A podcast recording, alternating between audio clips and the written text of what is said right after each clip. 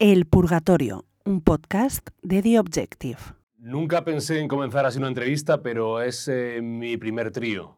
Mi primer trío. em, digo, tenéis ya como coordinación de vosotros mismos para hacer las entrevistas, ¿no? Creo, ¿no? Tenéis como un trabajo hecho previo para, para que no habléis los- todos a la vez, ¿no? Sí, sí, sí, eso lo tenemos ya súper. Pero como mentalmente hecho. No, mentalmente. Mira, ahora no hemos, no hemos eh, ordenado, no hemos pre- eh, previsto quién empezaba a hablar. Y Por transferencia mental me he dado cuenta de que era yo. correspondía. ¿Cómo lleváis lo de las entrevistas? Es cansado hacer entrevistas, ¿no?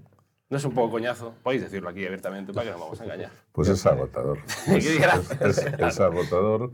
A- al principio eh, va todo muy bien y tal, pero cuando ya llevas muchos, eh, hay veces que, que tienes que concentrarte para escuchar la pregunta. Y sobre todo que, que nos repetimos mucho, eso también podéis decirlo, yo creo que abiertamente, darle cera a los periodistas, bueno, también vosotros habéis ejercido de periodistas, que nos repetimos mucho los periodistas de las preguntas, Sí, que sí. estaban muy pesados con lo mismo de siempre. Nosotros hay una pregunta que nos cae absolutamente siempre, que es cómo se escribe a seis manos, que espero que no nos hagas. Vale. Eh, La lo- borro de lo- la... No, no, no, lo digo no, por tenía, no delante. tenía porque eso siempre se queda... que, que de hecho nos cae una multa. Al que, al que le cae la pregunta paga 10 euros. Pero claro, la cosa de que tengáis que responder uno cada vez que yo hago una pregunta es si le cae a alguien una pregunta más difícil que otra, eh, dos se libran y uno tiene que mojarse. ¿no? Tiene que mojarse y tiene que defender la pregunta que le toque. Así Vale. es. Eh, iba a decir que Carmen Mola me parece un ejercicio de, de concordia.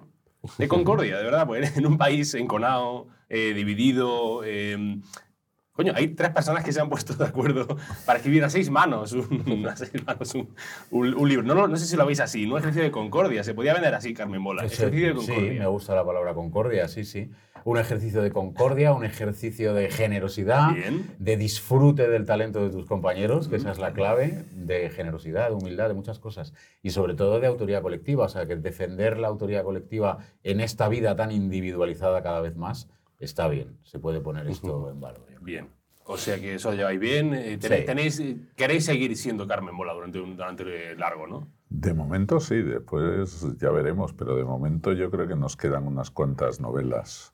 Eh, y el día, siempre lo hemos dicho, el día que dejemos de divertirnos escribiéndola o que la gente deje de interesarle, lo, lo dejamos y, y volvemos a nuestras vidas grises. Pero como ejercicio ejercicio de concordia, digo, también discutís, ¿no? En la preparación de la novela, discutís, discutís de cosas, ¿no? no. Os llegáis a cabrear, os llegáis a ir un día después de una reunión, no sin hablaros, pero mm, un poco, digamos que tampoco, no hay tantas palabras a lo mejor, como al principio. Discusión hay, es, es, el- es la esencia de Carmen Mola. Levantar una novela se levanta a base de discusión, de, de estar aquí peleándonos por las ideas, pero yo creo que luego no nos vamos enfadados a casa. Suelo ganar yo todas las discusiones y entonces ya Nadie se ha ido de un portazo nunca. ¿no? nadie ha dado portazo, ¡A la mierda! ha roto vasos. Nunca nadie ha dicho en una reunión, pues me parece que esto es una gilipollez. Hombre, Ah, eso sí, eso sí, pero, vale, vale, pero no, dice una gilipollez, pero no se siente ofendido el que la ha No se, pensado. no se siente ofendido, esa es la clave. Porque Vale. eso puede ofender a la gente que tiene la piel muy fina. Nosotros tenemos ya la piel endurecida. Estamos curtidos. Nos, Nos han han dicho, esto es una gilipollez muchas veces, veces a lo sí. largo de nuestra vida. Claro, porque vosotros habéis trabajado en los eh, guiones de televisión, que es muy habitual que os digan, eso es una mierda, lo quitamos en medio. Entonces, ya que os lo diga un compañero y un amigo, pues duele menos, ¿no? Eh, Sí, una, una Bueno, lo que pasa es que suele tener más razón el compañero y el amigo. Lo otro es un ejecutivo que no tiene ni idea de nada. bueno, siempre, siempre que empezamos en este purgatorio, antes de, en este prólogo, en este prefacio de la entrevista, eh, pues yo nunca, nunca saludo, siempre ahora, saludo. Eh, siempre preguntamos por la, la relación con Dios de los invitados. No sé si queréis responderla coralmente la, la relación con Dios o cada uno específicamente. ¿Qué relación más o menos tenéis con, con la fe? ¿Con la fe sois hombres creyentes? Yo lo que digan mis compañeros. No falta coordinada. Lo que nosotros, creemos en el Real Madrid y él en la Real Sociedad. Yo creo en la Real Sociedad creo en muchas fe. cosas. Yo tengo fe en un montón de cosas, pero una fe religiosa, que creo que estás preguntando por eso, Sí. pues no, pra- francamente no. Pero me obligan a ir a todas las catedrales de todas las ciudades que pisamos. Bueno, pero- Nos gustan las iglesias, eso es cierto. Sí, somos, somos visitantes. No la fe, pero sí las iglesias. Las Sí, catedrales sí, a nos gustan mucho. Sí. Me pasa. Discutís de, de fútbol, pero no de política. Bueno, de política también podemos discutir, Ah. es un tema apasionante, se puede discutir. mm, Y de fútbol, pues también discutimos de vez en cuando. Sí, un poquito, pero aquí hay dos del Madrid y uno de la Real, tampoco hay una enorme rivalidad. Antonio Mercero, Jorge Díaz, eh, Agustín Martínez, o sea, Carmen Mola, bienvenidos al Purgatorio. Eh, gracias eh, por acudir eh, en este formato novedoso que siempre, siempre entrevistamos aquí, llevamos un, año haciendo esto. Y siempre está ahí como otra persona enfrente y ahora tengo que estar como, tenemos que estar como separados de la mesa porque el plano, yo por contar todas, las- todas las especificidades de, la, de los planos que no cabemos bien. en, eh, qué complicado hacer, hacer Nos está, nos está llamando voluminosos. No, claro, al menos. Eso es obviamente, porque al final tres son, son- bueno. Eh, tiene nuevo libro, ese es el, el motivo por el que han dado esta entrevista, eh, esta primera de las primeras entrevistas que hacéis en todo el año, que aparte apenas lleváis unas pocas, sacáis nuevo libro que se llama El infierno, lo tengo por aquí, mira, mira, qué, mira, mira qué bonito. No os habéis cansado de verlo, el infierno, ¿eh? No os habéis cansado de es verlo. bonito el libro, y de- es bonito está portada. bien, la, como portada está bien. Eh, no sé si es la, es la mejor que os han hecho. Decid que sí, así quedáis bien con la editorial. que siempre Es queda- que tenemos muy buenas portadas en general, o sea, porque las portadas de- del infierno y de la bestia nos gustaban mucho, Ujú. pero las portadas de la serie de Elena Blanco, que son los símbolos, la cruz y todo este tipo de cosas, también nos gustan mucho. Somos los autores con mejores portadas del país. O sea, que Planeta os trata bien. Esto, a los jefes, decídselo para los, los jefes. Bueno, pues Carmen tiene, tiene el, el infierno. eh, ahora hablaremos un poquito más de, del, del libro. Eh, os hicisteis famosos, o se hizo famosa el seudónimo de. de- en, en- claramente, yo ya tenía un éxito literario años atrás, pero con el premio Planeta, pues todo se desparramó. Además, premio Planeta que ese año se daban eh, justamente un millón de euros. Em, ¿Jode más cuando se dan un millón de euros si hay que repartirlo entre tres? ¿O eh, pensasteis, bueno, ya que es un millón de euros, tocamos a más? Jode. Jode, ¿no? Pero, repartir siempre jode. no, pero bueno, es una pregunta que yo lo vi, lo- cuando en su momento lo vi, dije, coño, un millón de euros, pero entre tres. Sí, pero preferimos repartir un millón que 600. Por eso digo que al final es como jode, pero bueno, ya que estamos, por lo menos sí, nos han sí. dado un millón. Y se hicieron famosos y después hubo muchísima polémica. Muchísima polémica. Sí, sí, sí. Sí, no sé si No enterasteis acuerdo. de lo de la polémica. ¿No os llegó? No, no. Pasó ¿No así llegó? como por... yo- Sí. algo me Ah, dijeron. Sí. No, porque digo, hubo polémica con que premiaran a una novela sobre crímenes y tal igual, eso fue la polémica. Después hubo otra cosa sobre el seudónimo del hombre y de la novela. y de- ¿Eso, lo, ¿Eso lo lleváis bien? Sí, ¿O, o sigue preguntando gente sobre ello? Sí, nos sigue preguntando gente sobre ello porque parece ser que Carmen Mola genera mucha conversación. Está bien. Eh, de hecho, en muchas entrevistas hemos hablado de todo menos del libro, por Vale. toda la- to- todo el tema que hay alrededor de Carmen Mola. Sí que nos preguntan, pero lo llevamos muy bien. Esa polémica no nos, nos, nos sorprendió un poco, eso sí, pero no nos, tampoco nos cambió demasiado la vida ni nos hizo sufrir Pero después los, los lectores no, se- los lectores no se, hacen- no se cabrean, eso, ya- eso pasa, Los eso es más lectores tema... nos, nos tienen cariño. No, y los que se cabrían no eran lectores, no, Eran... eran personas. No, hombre, había- luego- a ver, hubo- hay gente en las presentaciones y tal que de repente te sale y te dicen, oye, yo me enfadé, Sí. pero se me pasó muy rápido. O sea, como el primer eh, arreón. ¿Creéis que, el que, que fuera un seudónimo femenino y no masculino os benefició? Digo, por el, el hecho de que fuera, eh, pues no lo habitual, que una novela negra o de crónica negra lo escribiese una mujer. ¿Eso, ¿Eso os benefició, esa idea? Yo creo que no, pero Yo No. creo que no nos perjudicó, porque, y, y tampoco la polémica nos perjudicó. O sea, eh, nos hizo, pues le dio, le dio dimensión a todo, hizo, pues, no sé, nosotros hemos salido en el New York Times y eso a lo mejor no, no sale en todos los ganadores del planeta. Pero vamos, yo creo que hay muchas mujeres que están, están ya y estaban ya escribiendo novela negra con su nombre perfectamente femenino. Algunas venden más o menos bien, otras no. Es decir, no, no es que se te despliegue la alfombra del éxito por poner un nombre de mujer en la portada, ojalá fuera tan fácil. Em, ¿Vendéis muchos libros? Em, eso está bien per se, pero después yo creo que en el- en incluso en vuestra propia industria hay gente que tiene como resquemor a la gente que vende libros y dice, no, son, son autores comerciales. Em, Es que nosotros somos autores comerciales y, no, y no lo rechazamos, Claro, está bien, no lo ocultamos. Hay gente que lo dice con estamos- rintintín y dice, "Es- son- estas son Pero, comerciales. pero eso es porque no venden. Ah, La envidia está presente en el mundo No, yo editorial. no voy a decir envidia. La maldad, vamos a decir, la maldad. Ya, yo, lo subo de Bueno, nivel. lo- los celosillos. Vale.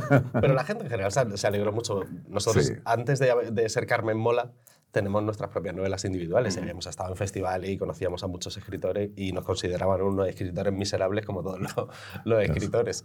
Y entonces cuando se descubrieron que estábamos detrás de Carmen Mola, la mayoría de la gente se alegró mucho por, por nosotros, pues llevamos un montón de tiempo escribiendo. Sí, ya, habría, ya habíamos fracasado convenientemente.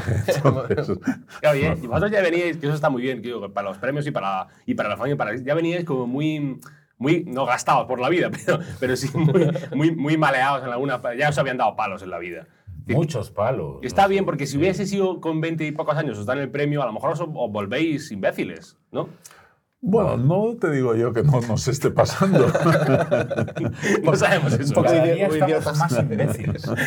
No, pero digo, no, la sé. fama, la vanidad, todo esto que la juventud siempre es mucho más efervescente. A vuestra edad entiendo yo que, que esos Nos os estás, ya- nos estás llamando viejos. No, maduros, tío, maduros interesantes. maduros interesantes. Nosotros tenemos un currículum magnífico de fracasos y siempre decimos Sí. que, que deberíamos eh, pues, llevarlo por delante. Sí, que sí. nos presenten diciendo, escribió esta serie que se pegó un castañazo tremendo, esta otra que era un bodrio insufrible. Así, porque tenemos, yo creo que más fracasos Muchos más fracasos que éxitos, que, sin duda. Vamos. que éxitos o que, o que series medio buenas. O... Ah, Hablemos un poquito de eso. ¿Cuál ha sido vuestro mayor fracaso? Ya que estamos con los fracasos, que la gente dice, no hay que hablar de los fracasos, y después siempre dicen, hay que hablar de los fracasos, pero nunca ponen un ejemplo de fracaso. ¿Cuál diríais vosotros que ha, vuestro- ha sido vuestro fracaso eh, profesional de alguna serie, como decía Antonio, de, de, oye, pues eh, que no me salió bien el capítulo, eh, que, que no le gustó a los, a los directivos? Yo, yo una vez dirigí un programa 15 minutos.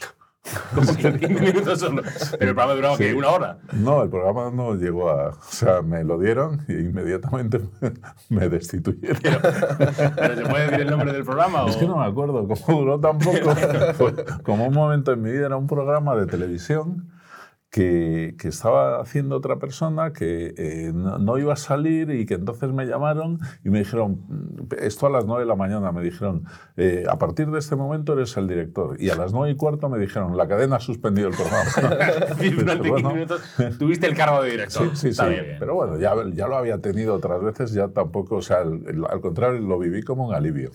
¿Y alguna, alguna otra hostia profesional así que, que iba de... Sí, yo recuerdo en la serie Lobos que había mucho, mucho, mucho interés puesto en esa serie, muchas expectativas, y llevaba yo los guiones. Era, bueno, una de las primeras series que yo, bueno, había llevado algún, un poco de Hospital Central y de alguna otra, pero, pero era un proyecto que ya casi lo llevaba yo en primera persona y, y se pegó una hostia de campeonato. Eso fue terrible. Y mi primera novela, pues yo creo que conozco los nombres y los apellidos de todos los lectores que la compraron, de todos. O sea, pues bueno, son cosas que contrastan, ¿eh? porque por un lado te hace mucha ilusión, Sí. pero por otro lado es un fracaso eh, que, que, bueno, que, que no se puede ni esquivar, es así. Te, te- Y- te voy sí, a confesar que yo regalé uno. Ah, bueno, Después te digo a Lo ti. compraste y lo regalaste. es un lector que un se lector desconocido. es. ¿Y tú, Agustín, alguna cosa así Es que hay muchas series que fueron un desastre. Me acuerdo de una que hicimos Jorge y yo, que, es, Sí. que es el, el Don de Alba, Ajá. y que aparece en los rankings de las peores series españolas de la historia. Suele aparecer ahí como colocada está y como en disputa con otras. Pero yo creo que terminaremos Bueno, venciendo por abajo. Yo siempre pienso que ya una vez que uno la caga, que la cague bien, Claro, que la cague del todo, ya que la caga, que sea el mayor fracaso sí. de, No de la- quedarse a medias. Claro. Vamos, hay innumerables. fracasos. innumerable, sí. Bueno, El Infierno. El Infierno es este librito que he sacado hace un momentito, que es un libro... em, es la sexta novela de, de Carmen Mola, si mal no me equivoco. Eh, hay, hay Cuba, hay España, hay siglo XIX. Hay amor, no sé si esto es algo como... lo, lo- lo- se lo habrán dicho seguro. Hay novedoso el amor dentro de Carmen Mola. Em, ¿Qué es el infierno? Para, para que la gente lo, lo sepa, que la gente entienda un poco esta novela, qué, qué es, qué es, de qué trata, de qué va, Pues que el, gente esté el- el- infierno sigue la senda de, de la bestia, es un thriller histórico, finales del siglo XIX, 1866, que cuenta la historia de, de Mauro, que es un medio médico, un estudiante de, de medicina revolucionario, y Leonor, que es una bailarina, una suripanta, como se llamaban en la época, una corista de, de un teatro, que se van a cruzar en, una amanecida en Madrid en plena revuelta y por culpa de algo que sucede ahí, un, asesinato, bueno, por un lado se van a enamorar y por otro lado van a tener que salir huyendo de, España y van a recalar en, Cuba, donde van buscando un paraíso para los dos y terminan encontrando un infierno. Eso es fundamentalmente esta novela. Escribió Italo Calvino aquello de que, mm, de que el infierno de los vivos no es algo que será, que hay uno y es aquel que existe ya aquí, que el infierno eh, es el que habitamos todos los días, ¿no? que formamos estando juntos. ¿no? Eh, vosotros creéis eh, fervientemente que el infierno, eh, más que una cosa futurible, es algo que, que es real, que está, que está aquí, que está con nosotros. ¿no? Sí, el, el infierno nosotros en la novela en algún momento lo decimos, el infierno es el hombre, eh, el diablo es el hombre, el infierno lo, lo compone el hombre con, con sus semejantes, ¿no? Y en la novela hablamos además de muchos infiernos, porque cuando llegan a Cuba se encuentran con que allí todavía rige la esclavitud. Eh, España es una cosa que se sabe poco. eh, fue el último país de Europa en, en abolir la esclavitud, el penúltimo del mundo occidental, solo le gana en esa triste clasificación Brasil. Y entonces ahí hay esclavos, pero no solo hay esclavos eh, africanos o chinos, que es algo que se sabe, sino que hay esclavos españoles que llevan españoles y, y les tienen como esclavos allí. Entonces, eh, pues eso es un infierno y, y es eso, el infierno, el, el infierno de los vivos son, son los semejantes, esto que estabas diciendo tú. ¿Cuál es, eh, o cuál es el infierno que más teméis? Digo, de, de- ¿Cuál es el infierno real o actual que más, que más teméis en, la, en vuestra vida, vuestro, en vuestro concepto de infierno o de temor? En- O sea, bueno, en la vida que me rodea, el infierno de la guerra, el infierno de la desigualdad social, esos son dos, el de la injusticia. En general, eh, eh, eso en la vida que me rodea, ¿no? Como ciudadano del mundo, eso es lo que me preocupa. A mí me preocupa la, en mi vida la soledad, la locura, esos son los infiernos, la, ¿no? la demencia, la locura, la ceguera, es un infierno que también me, algo que a mí siempre me ha aterrado. Eh, pero bueno, eso ya cada uno tiene lo Bueno, de, las, de la soledad te has librado, porque escribiendo con dos personas más, pero al menos ahí en eso ya... Vamos a estar tú con 90 años, Antonio, escribe, coño. Al final, sí, sí, sí. Al final eh, termina uno deseando esa soledad. No, la soledad escogida está muy bien. Aparte, ver, has escogido un oficio que es solitario. Que es Eh, de- Sí, lo es y me encanta estar solo, pero me refiero a la soledad lo más espiritual, ¿no? De sentir, sentirte solo en el mundo. Vale, ¿y vosotros alguna, algún infierno que tengáis eh, particularmente miedo? Supongo que la enfermedad, la enfermedad del dolor. Eh, habláis de, de- de- mencionabas lo de la desigualdad. lo de- la desigualdad. Eh, eh, esta novela también, también trata de desigualdad. Hablamos de la, de la esclavitud, pero también en España, cuando se traslada a España, hay una, hay una desigualdad de, de las élites contra el pueblo que era mu- mucho más pobre de lo que es hoy en día. Sí. O- ¿Os interesa ese tema de la desigualdad? Eso sí me parece interesante, que cada vez son novelas quizá más, más sociales, más, más pegadas a temas. Sí, poco a poco Carmen Mola se ha ido volviendo una, una escritora social, de, de- no sé, de manera inevitable, supongo que por las tramas que vamos montando. Nos interesa el tema de la desigualdad, nos parece como una, una- la, la injusticia más palmaria, ¿no? más evidente que se da en el, en el mundo es la de nacer rico o nacer pobre, ¿no? y lo que eso significa a continuación, y las posibilidades que- de vida que eso te, te genera. En la España del, del siglo XIX era muy evidente en lo que estaba pasando, los ricos podían vivir bien, mientras el país se estaba muriendo de hambre, porque había, había habido muy malas cosechas y había una hambruna generalizada. Y entonces pues, la gente en el campo, en los pequeños pueblos, se estaba muriendo de hambre. Pero es que eso, al llevártelo a Cuba, se multiplicaba por mil porque ya no hablabas de ricos y pobres, sino que estás hablando de hombres libres y esclavos. ¿no? Entonces, por eso nos interesaba mucho también eh, ese viaje de un sitio a otro. Eh, Esta eh, pregunta es un poco una putada, eh, pero, pero si tuvierais eh, que hacer un tema, una novela actual sobre un tema de desigualdad eh, que, os, que os preocupe, so- ¿sobre qué tema lo haríais?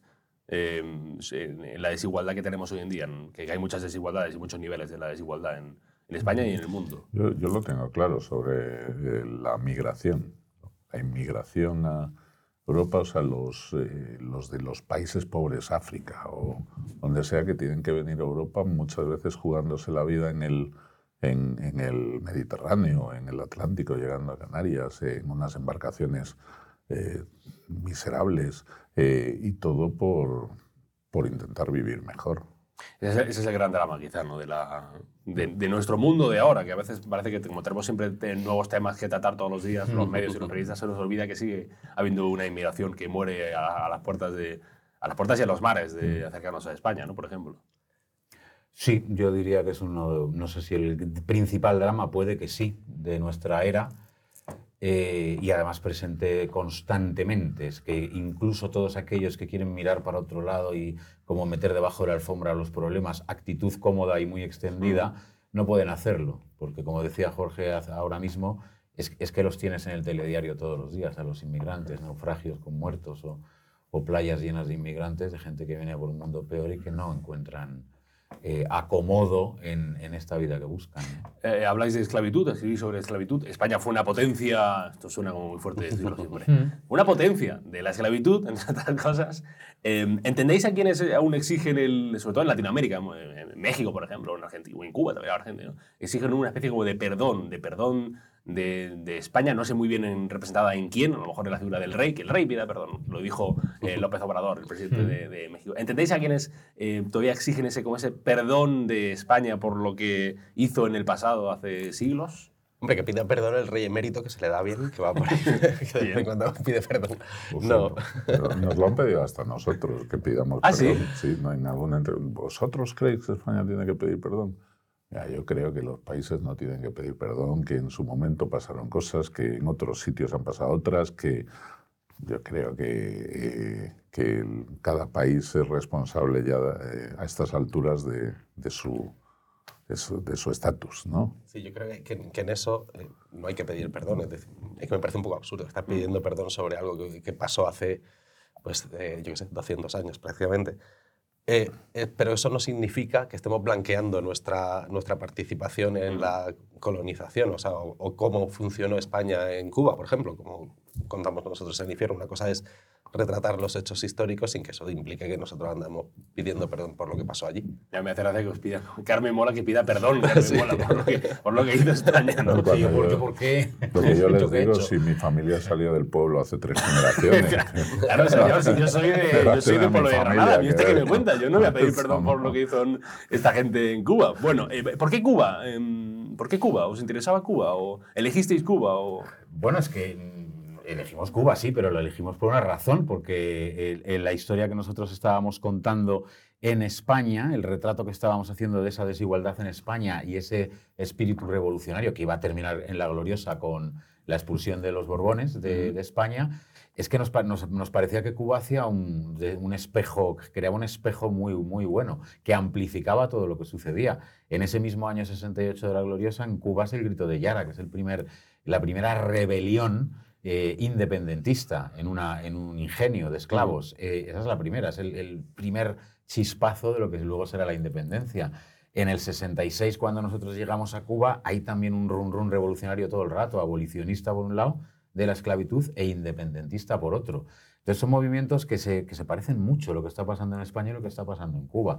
Y además cuando descubrimos que todavía había esclavos y que había esclavos españoles nos pareció irresistible, ¿no? Había que llevar la historia hasta allí. Eh, marca de la casa es la, la violencia. Sé que me vas a decir, no, no hay tanta violencia, no hay tanta violencia. tal". Pues ya, pero cuando, cuando hay violencia, hay violencia. Am, ¿Habéis visto violencia alguna vez real? ¿Habéis visto alguna vez un cadáver? Eh, lo pregunto sin... Nos está preguntando si nos van las snap movies y estas cosas. no, no una cosa como tesis o algo así. ¿no? Eh, no, pero de verdad, ¿habéis visto alguna vez una escena de violencia real? De, de- de- pues siempre estáis, estáis- Vosotros escribís muy bien sobre violencia, no digo que seáis expertos en la materia. Pero no hemos matado a nadie. No, por supuesto que no. No, no. No lo podemos espero, conf- confesar, es-. Espero. Si, si de repente confesar a Carmen Mola hemos matado a alguien, sería una cosa para publicarla ya hoy en la entrevista. Pero, Yo, eh, yo he visto cadáveres, pero nunca un cadáver de una muerte violenta. Que he visto pues, de un accidente de coche y tal, sí, pero, pero de, un asesino, de, de un asesinado eh, nunca he visto uno. ¿Qué os interesa de la violencia cuando, cuando escribís? Eh, porque entiendo que no, y, y- y sé que alguna vez lo habéis dicho en una entrevista, no escribís violencia gratuitamente. Es decir, no, no hay violencia por violencia, tiene que haber una cosa, una historia antes. No, no empezamos la novela ya con gente, venga, nos matamos todos a todos. Eh, no es una cosa como muy tarantiniana. eh, pero, ¿qué, qué os interesa de la violencia en sí? De, de- de contarla, de describirla, de, de- que esté las. y incluso de que os la exijan los lectores, la violencia. Pues si no la tenéis, dicen, "Bah, Sí, nos Es una, es una novela blanda de, de Carmen Mola. No lo sé, o sea, a nosotros nos interesa la violencia. ¿Por qué existe la violencia? Porque existe el mal. Este, en la sociedad, por esto que estábamos hablando, ¿no? Miras a tu alrededor y hay casos terroríficos pasando todos los días y te preguntas por qué sucede eso, ¿no? Y entonces a la hora de explorarlo y a la hora de, de escribirlo, lo que no somos es paternalistas. Si yo tengo, si estoy hablando sobre la violencia y alguien mata a alguien, pues te voy a contar cómo lo mata. ¿no? Esto, siempre hacemos la comparación con, con las novelas eróticas. Si estoy escribiendo una novela erótica de sexo, o cuando los personajes se van a la cama, no me voy a llevar la cámara a la chimenea a ver el fuguecito. No, tengo que contar la escena de sexo. ¿no? ¿Qué, qué es más difícil, escribir sobre sexo o escribir sobre violencia? Porque es una cosa que vosotros como expertos en la materia vais a abrir quito de ambas cosas. Hombre, claro, no, no, sobre sexo tiramos de experiencia propia y nos sale facilísimo. Claro, claro. Entonces, entonces ya podemos acabar. El cambio de violencia, como no Claro, somos violentos, pues, es la- pues, como hay concordia y no, y no hay violencia aquí, tenemos que imaginarla. Claro, solamente hay dos, dos cosas. Cuando uno escribe sobre- sexo hay dos cosas. O tiene muy buena imaginación o es muy bueno. Las dos cosas pueden... O las dos, O las dos- juntas. las dos cosas se pueden juntas. dar. O, ninguna. O, o la escena es un desastre. Exactamente, también puede ser una... El sexo es verdad que da más pudor, ¿eh? ¿Ah, sí? hay, hay algo más pudoroso ¿no? en el escritor, al menos a mí me pasa, a la hora de escribir una escena de sexo que, que una de incluso, violencia. incluso para leerlo. Yo leo escenas de violencia y dices, bueno, la ya tenemos muy normalizada esa leer cosas, pero de repente lees una escena de, de sexo y dices, uy, este, este hombre está subidillo de todo. Está- Sí, sí, sí, sí, es verdad. Tenéis que. Puede, puede ser posiblemente una próxima novela. Eh, novela erótica de Carmen Mola, como nuevo. Podemos unir a, a Megan Maxwell y, y sacar una novela conjunta de, de crímenes y sexo. Sí, bueno, no, no estaría mal, ¿eh? Que ya nos asesoren unas cosas y. No se descartaría nada. A lo mejor hoy es el germen de una, de una hoy es el comienzo de una bonita novela. Eh, para ir cerrando, para ir cerrando, que me cierran el chiringuito. eh, como autores, como autores de éxito, autores comerciales. Pues, pues está bien decirlo, autores comerciales. sí. Ojalá yo fuese un autor comercial. Eh, envidiosos que hay por ahí. Eh, ¿cómo, cómo lleváis el fenómeno o qué pensáis del fenómeno de la cancelación? Esto que se dice, los autores cancelados. ¿Te- ¿Tenéis ahora mucho más cuidado en expresar eh, opiniones, en, bueno, no voy a decir este tipo de cosas en la entrevista, tal y cual? ¿Esto lo lleváis con, con más eh, Yo, yo voy a, comedimiento? yo voy a contar una cosa que no debía. Por favor. Empezamos Un, bien. Empezamos, un- empezamos. un Twitter que salió que dijo: Carmen Mola saca una novela más. Estamos cancelando fatal. es verdad, ¿eh? es verdad. Sí, o sea, No, es verdad. A ver, son tiempos duros ¿eh? Eh, para mantener la libertad creativa. Yo creo que hay muchos escritores que se están autocensurando por el riesgo eh, de ser cancelados o de sufrir un linchamiento. Evitan ciertos temas, evitan ciertos pronunciamientos. Dentro te metes en el tema, pero de una manera, de una manera un pelín lateral, de puntillas. eh, son malos tiempos. Entonces creo que es muy importante mantener la libertad en todo lo alto y escribir sin, sin miedo, con valentía. Creo que nosotros lo hacemos. Sí, nosotros no somos eh, carne de redes sociales. de- ninguno de los tres somos bastante desastre con el mundo no de las tenéis redes redes sociales. sociales ninguno. Así de escondidillo, diga. No, tenemos, tenemos- personales. Ah, pero- pero, como Carmen Mola Vale, nos vale. hemos negado siempre. Sí, pero no a- tenemos como una red social de Carmen Mola y tampoco somos de estar opinando en Twitter y, y este tipo de cosas. Eh, Nuestra libertad está en los libros y, y es que en los libros escribimos lo que nos da la gana. ¿no? Ahí no tenemos ninguna, ninguna cortapisa y era lo que teníamos al principio cuando estábamos escondidos, cuando estábamos detrás del, del seudónimo, que nadie nos podía decir nada. Entonces hicimos lo que nos dio la gana y, y ahora pues intentamos conservar eso, no, no perderlo. La autocensura la lleváis bien entonces, ¿no? Eh, no, No, no hay autocensura, de verdad. Hacemos lo que nos parece. Si ya con lo que tuvimos seguimos adelante. Sí, sí, ya con las hostias que os dieron, ya. Es lo que decía, ya, ya, ya- ya venís dados, ya, ya venís dados de casa. dados de casa. Eh, bueno, eh, Antonio Mercero, de los, de, los, de los merceros que tanto han dado a este país, Sí, sí, eh, sí. esto podemos decirlo, ¿no? Sí, podemos decir quién fue tu padre, ¿no? Con orgullo, con Esto mucho que- orgullo. hay gente que parece que no le gusta. No, a mí sí me gusta. Pues dilo, dilo, gusta. dilo, dilo bien. maestro. Bueno, de decirlo yo parece, pero bueno, sí, mi padre es el gran. Antonio Mercero, el maestro de Maestro, la televisión, la televisión. En, en este, en este país.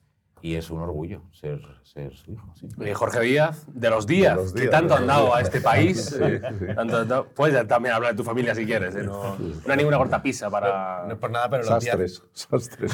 Sa- Sastres, vale, vale. los Díaz y los Martínez han dado más a este país seguro, aunque solo sea por número. Claro, seguro, seguro. Y Agustín Martínez, de los Martínez De los Martínez de siempre, sí. toda la vida, eh, los tres juntos, así en pack. Eh, son Carmen Mola, tiene un nuevo libro que se llama El infierno, es el sexto libro. eh, iba a decir cómprenlo, pero como ya la gente lo está comprando, Regálenlo. regálenlo, regálenlo y si lo roban, paguen, páguenlo antes de irse de la tienda. Eh. Eh, chicos, gracias de verdad. eh, un placer y que ya espero, pues, esperamos para la séptima o para la octava o para lo que sea. Para todas. Para, para la séptima, al menos. Gracias.